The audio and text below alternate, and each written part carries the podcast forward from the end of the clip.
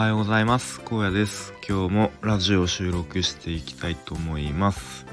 と今日は特にまテーマとか、えー、結論とかはなくちょっとダラダラと話していきたいと思うんですけれどもえっ、とまあ僕が今えー、まあ、毎日学習しているプログラミングについて、まあ、ちょっと思っていることを話そうかなと思います。で僕がプログラミング始めたのきっかけが、まあ、去年のそうですねちょうどコロナがあのワッとなって大変な時期だった、うん、4月3月4月ぐらいですかね。えっとまあ YouTube で割とこうビジネス系というか、まあ、ちょっと自己自己啓発的な YouTube あのちょこちょこ見ていて、まあ、そこであの、まあ、今後、えー、プログラミングできる人エンジニアの数がものすごく足りなくなるからめちゃめちゃ需要が増えるしあの、えー、すごい市場価値の上がるスキルなのでみんなプログラミングやりましょうみたいな、まあ、ざっくりと言うとそんな感じの、えー、ことを言っていてうんでなんかまあえー、まあ、いわゆるサラリーマンの僕になんか何もこうスキルがないことに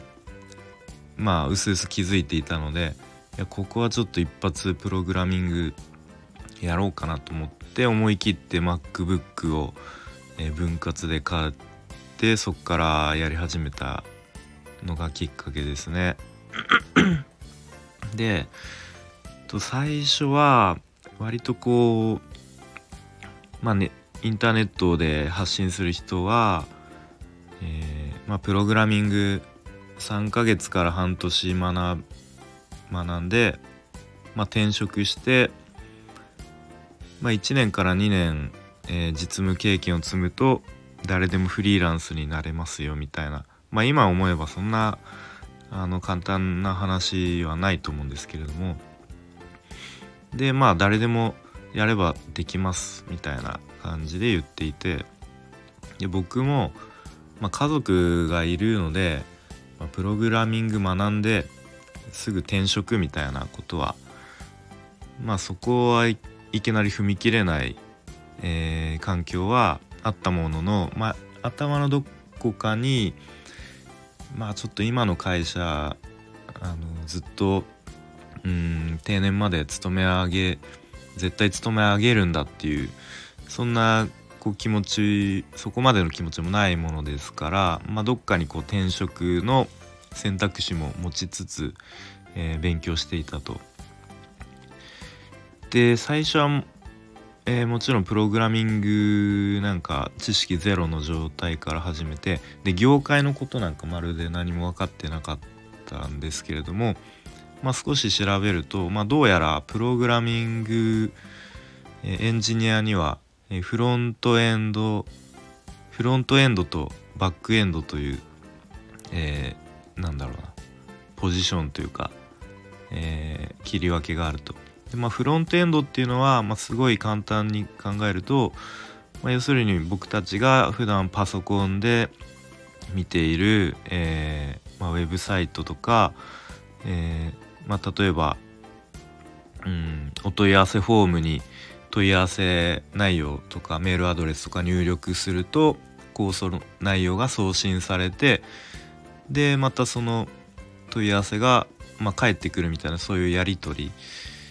えー、を画面上で見ることができると。でその画面上の操作がうん、まあ、ちょっと違うかもしれないですけど、えー、フロントエンドと。でバックエンドっていうのはそういう送信された内容とかをうんそうえっ、ー、と、まあ、サーバーと呼ばれる何ですかねこう引き出しみたいなもんですかねそういうところで管理するみたいな、役割がまあいろんなポジションがあると。で、まあ、勉強していくうちに、まあ、僕途中でプログラミングスクールに入るんですけれども、まあ、そこでやっていたのは、えーまあ、最初の説明会でこのスクールでは Web、えー、ウェブアプリケーションを作る、ま、ことを目標にしていますと。でまあスクールの流れ的にまあえっ、ー、とまあゴールは一応こう転職をするみたいな方向でやっていましたでそこでやっていたのは今はわかるんですけどウェブ開発と呼ばれる、えー、内容でしたね。でウェブ開発っていうのはうーんとそうだな。例えばえっとツイッターみたいなこうまあ、僕たちが普段使っている、まあ、例えば投稿したり、えー、他の人の投稿に「いいね」とかリツイートつけたりとかっていうのを、まあ、PHP という言語を使って、まあ、作れるようなこともできます。まあ他にもできるんですけれどもまあそんな感じでスクールに通ってた時はその PHP というのを使ってなんかツイッター風の掲示板にこういいね機能をつけるみたいなことをまああのー、がむしゃらにというか、えー、めちゃめちゃ苦戦しながらもやっていました。でその内容っていうのは Web 開発っていう内容でした。でもう一個 Web 開発とはに言葉似てるんですけど Web 制作っていう内容があってそのウェブ制作っていうのは、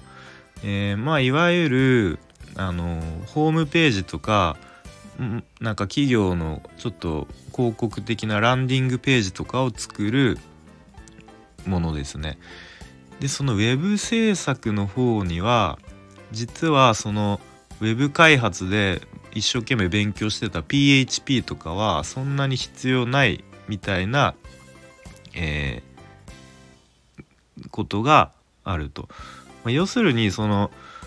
ウェブ制作ウェブ開発こうどっちの道に行きたいかっていうのを早めに、まあ、決めといた方がまあ良かったかなと思いつつもまあでも決して、まあ今、あ今現状僕はウェブ制作の方に、まあ、ちょっと舵を切って、まあ、HTML CSS あとは今ワードプレスを勉強してるんですけれどもうん、まあ、早めにこうどっちの道に行くかっていうのを決めといた方が、まああんまり遠回りはせずに最短距離でいけるのかなとも思っています。まあ、とはいえその PHP を結構深く学ぶことでえっ、ー、とそのサーバーサイドの仕組みだったりとかまあそのワードプレスでも PHP の言語が使われているのでいろいろと PHP の関数とかが出てくるので、まあ、そこでそんなにこう抵抗なくあのやっていけるっていうのが挙げられるので、まあ、決して無駄ではなかったかなと思っています。で結構 Twitter の中とかで見る今割とちょっと炎上してたりするのが、まあ、ウェブ制作やる人はもう PHP とか、まあ、JavaScript とかはもうそんなにさらっとで大丈夫です。そんな深く勉強しないでください。そうしないと遠回りになりますよみたいな。でまあ結構そういうのってポジショントークだったりしてうんまあやっぱり Twitter なので言葉足らずなこともあったりして結構叩かれたりしているんですけれどもまあ結局その人自身がどうなりたいかとかうん、っていうので変わってくると思うので一概には言えないと思うんですけれども、